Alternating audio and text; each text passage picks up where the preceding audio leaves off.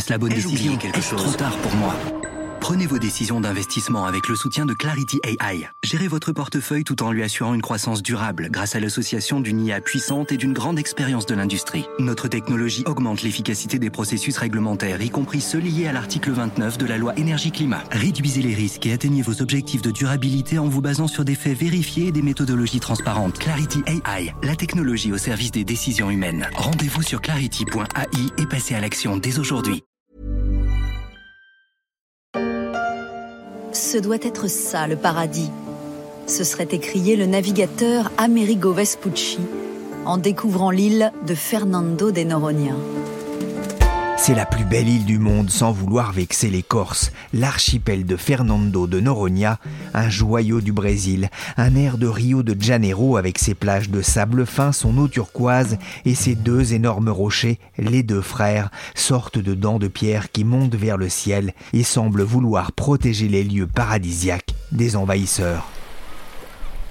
Je suis Pierrick Fay, vous écoutez La Story, le podcast des échos. La Story est passée en mode été et je vous propose de poursuivre notre série de podcasts qui fleurent bon les vacances et la lutte contre les effets du tourisme de masse.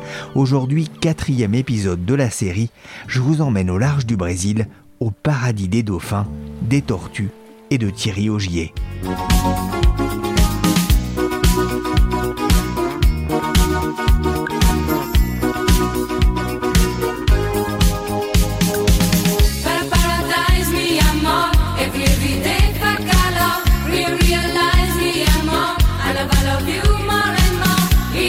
Paradise My Amor du groupe Lune de Miel en 1984. Je ne m'en souvenais plus de cette chanson qui invitait à balancer son corps lascivement sur la piste de danse. Elle colle aussi parfaitement à l'image que je me fais de ce paradis maritime, l'archipel de Fernando de Noronha, l'île aux mille lunes de miel par an, destination les plus prisées des jeunes mariés et de touristes de plus en plus nombreux.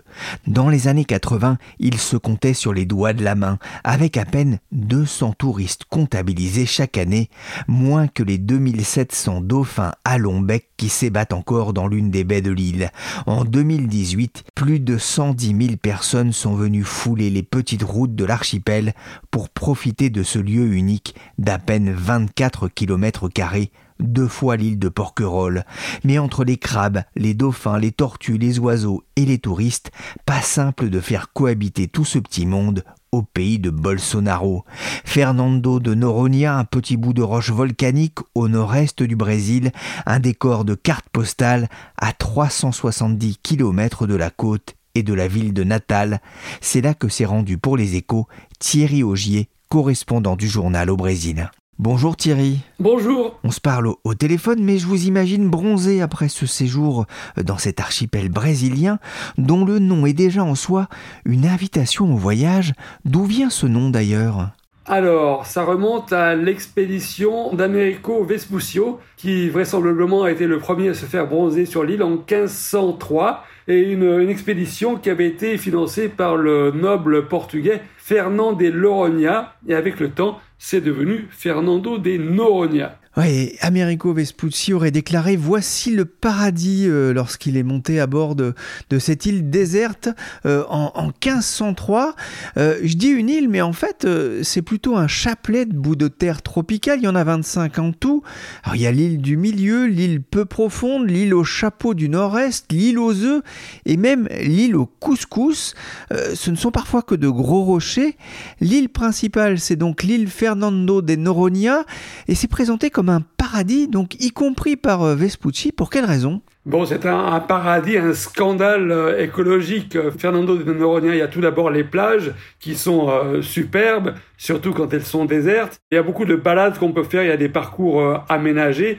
au milieu de la nature, on voit beaucoup d'animaux d'un côté et de l'autre. C'est la beauté du site qui, frappe tout d'abord. Il y a des rochers que vous avez évoqués qui sont très très beaux, les Doisirmans, les, les pics qui sont vraiment magnifiques, quoi. Et c'est un espace euh, protégé pour l'instant, mais il y a quand même beaucoup de risques en raison du, du surtourisme.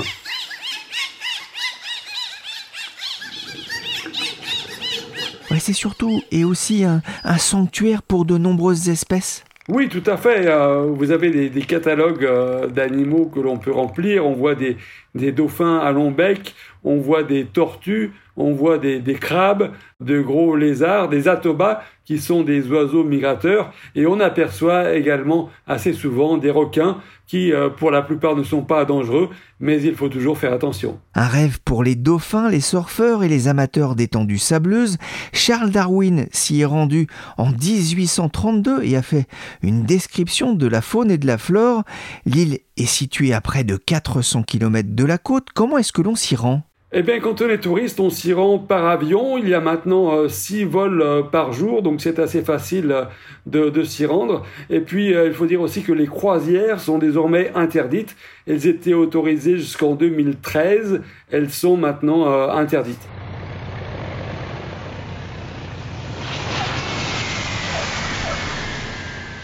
Euh, comment cette-il est, devenue une destination touristique aussi prisée au point d'y construire un aéroport? Euh, En fait, l'aéroport date de bien avant de l'époque de l'aéropostale.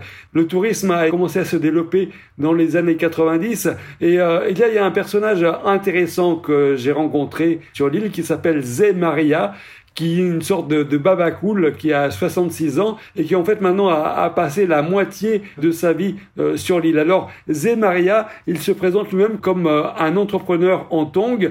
Il a commencé à installer un supermarché à Fernando de Noronha dans les années 90 et puis il a transformé ensuite sa maison en auberge et aujourd'hui euh, ça s'est agrandi et son auberge a 20 chalets, 20 chalets assez classe d'ailleurs dans un style très très écolo et et euh, petit à petit, il a construit dix petits business autour de ça, car les touristes ont commencé à arriver dans l'île. Le tourisme s'est développé et lui-même, euh, lui-même, Maria organise de grandes fêtes sur l'île. Il organise des festivals gastronomiques deux fois par semaine dans son auberge et c'est vraiment un, repère assez euh, important sur l'île de Fernando de Noronha.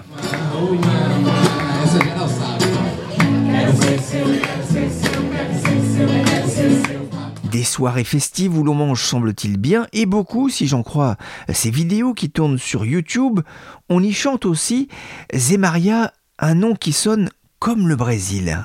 Só que eu sou um empresário talvez um pouco diferente.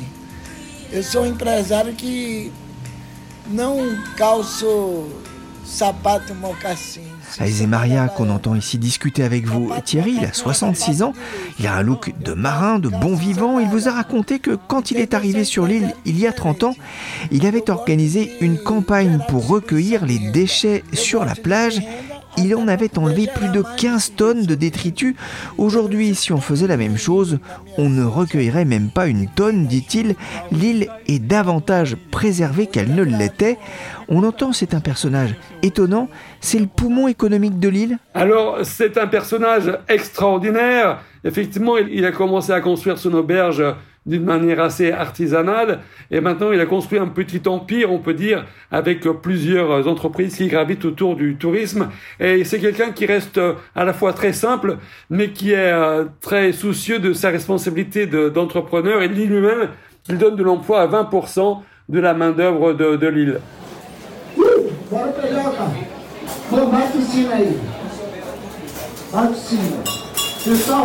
Ah, il participe à la distribution de revenus. Vous parliez de ces grandes fêtes qu'il euh, organise hein, justement euh, euh, dans son auberge. Il, organise aussi, je crois, de grandes fêtes gratuites sur la plage le 2 janvier pour, pour la population, en fait, ceux qui sont là à ce moment-là. Alors voilà, exactement. C'est une, une, fête qui attire plusieurs milliers de personnes sur, sur l'île.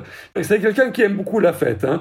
Donc il organise un réveillon payant dans son hôtel, dans son auberge, qui est aussi un, rendez-vous euh, très, très prisé par les rich and famous, euh, comme on dit. Mais le, le, 2 janvier, il organise une autre fête sur la plage où il offre des, ce qu'il appelle la galinada. La galinada, ce sont des, du poulet en fait, hein, que, que l'on sert à la population. Et c'est également un point fort de, de la vie sur l'île.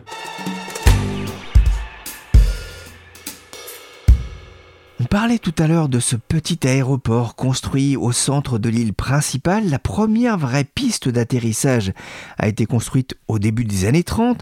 Alors pas pour amener des touristes, mais pour faciliter la vie sur place, mais aussi le transfert des prisonniers. Dès 1844, un des révolutionnaires arrêtés lors de la guerre des Farapos sont envoyés en exil sur l'île et en 1938, les autorités locales y installent même une prison militaire certainement pas pour des vacances. L'île était aussi connue pour être une base avancée de l'aéropostale, une oasis dans l'Atlantique sur le chemin du Brésil. Oui, effectivement, en 1933, euh, Mermoz a eu un, pépin en cours de route et il s'est posé sur euh, l'aéroport de Fernand de, Noronha, mais il s'est un peu loupé et il s'est embourbé en fait euh, sur l'île. Et à ce moment-là, on a libéré les, prisonniers de la prison de Noronha pour l'aider à débourber, pour l'aider à, à, sortir son avion de la boue finalement. Et cela donnait lieu à des scènes un peu incroyables. Et si l'île de Noronia est parfois appelée ici en France l'île arc-en-ciel, c'est plutôt en référence à Mermoz qui pilotait un cousinet 71 baptisé Arc-en-ciel qu'on entend ici atterrir dans une vidéo de l'époque.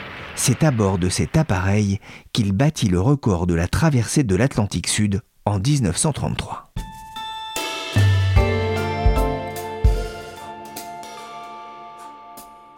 En préparant cette interview, alors je suis allé voir des sites relatant euh, l'histoire hein, de, cet archipel et je suis tombé sur cette phrase euh, sur le site baya.ws.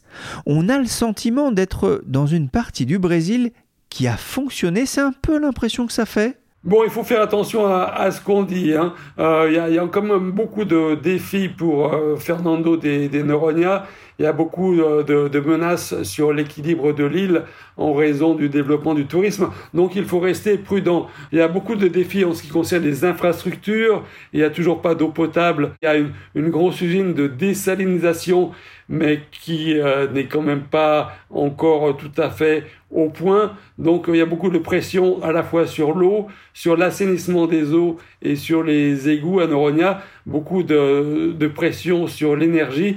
Euh, la situation s'est bien améliorée. Il y a moins de coupures, il y a moins de rationnement d'eau, mais ça reste quand même des, défis formidables.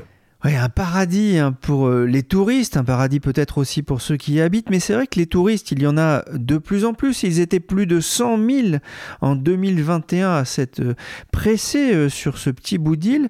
il y a quand même une volonté de réduire l'empreinte humaine sur l'île? Il n'y a pas une volonté de réduire, mais disons, il y a une volonté de contrôler pour ne pas dépasser le seuil acceptable. Théoriquement, la capacité euh, maximum de l'île est de 110 000 personnes, mais cela remonte à 20 ans. Il y a une étude qui est en cours, m'a dit l'administrateur, pour revoir euh, cette capacité, et cette étude ne sera disponible qu'à la fin de l'année, si j'ai bien compris.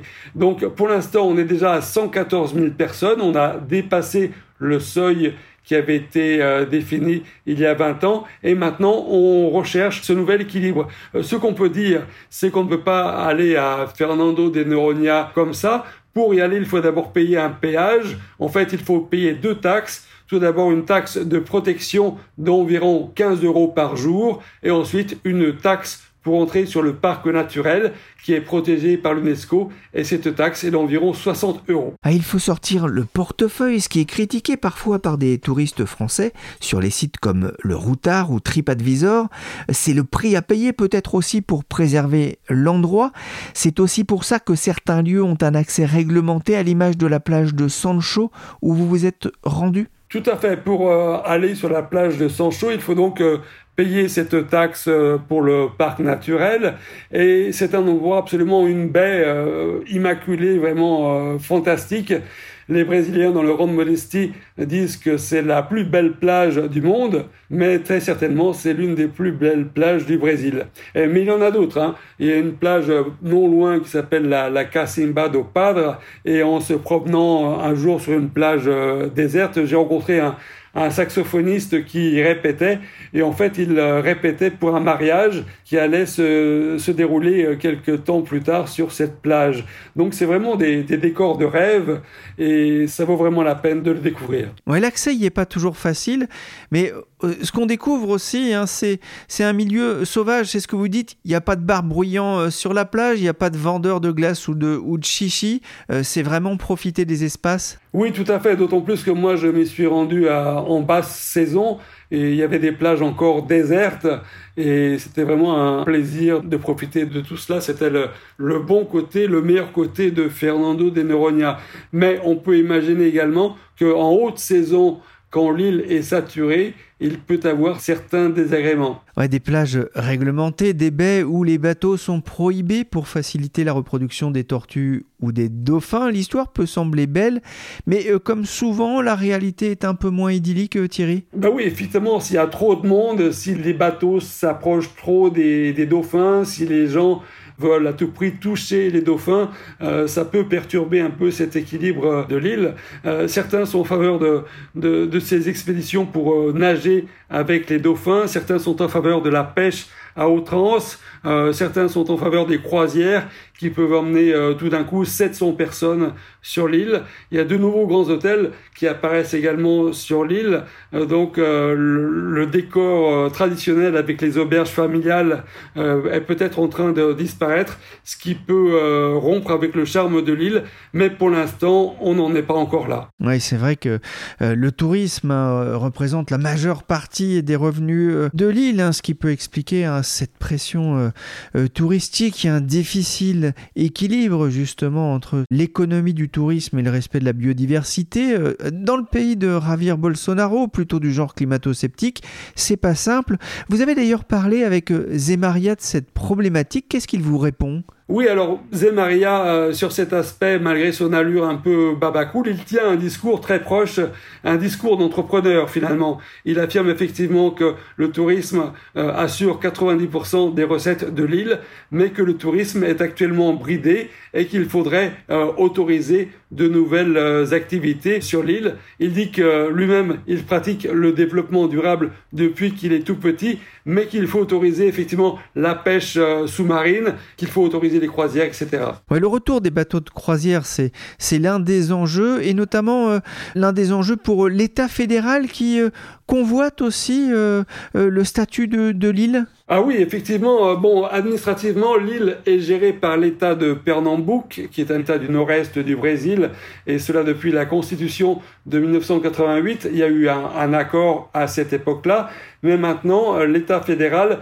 veut reprendre le contrôle de cette île pour euh, éventuellement développer le, le, tourisme encore plus. C'est la volonté de Jair Bolsonaro. Il y a une action qui est en cours euh, devant la Cour suprême actuellement et on devrait avoir le, le dénouement dans les mois qui viennent.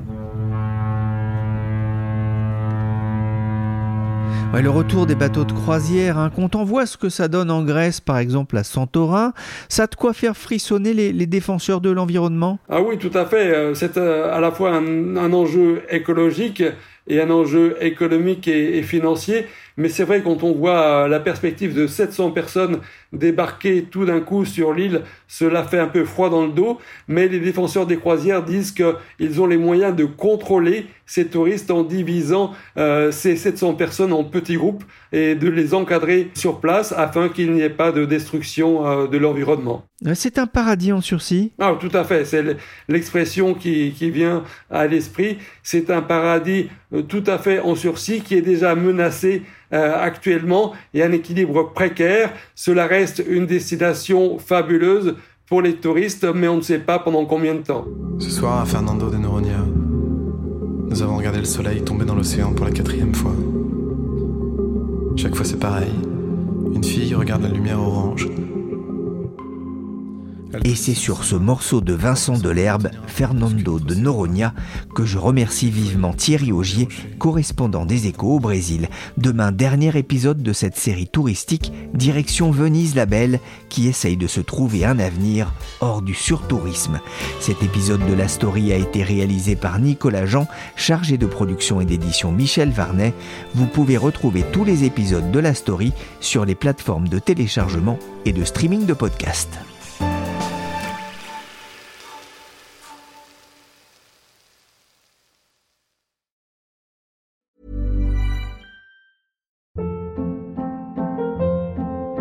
Hold up. What was that? Boring. No flavor. That was as bad as those leftovers you ate all week. Kiki Palmer here, and it's time to say hello to something fresh and guilt-free. Hello Fresh. Jazz up dinner with pecan-crusted chicken or garlic butter shrimp scampi. Now that's music to my mouth. Hello Fresh. Let's get this dinner party started. Discover all the delicious possibilities at hellofresh.com.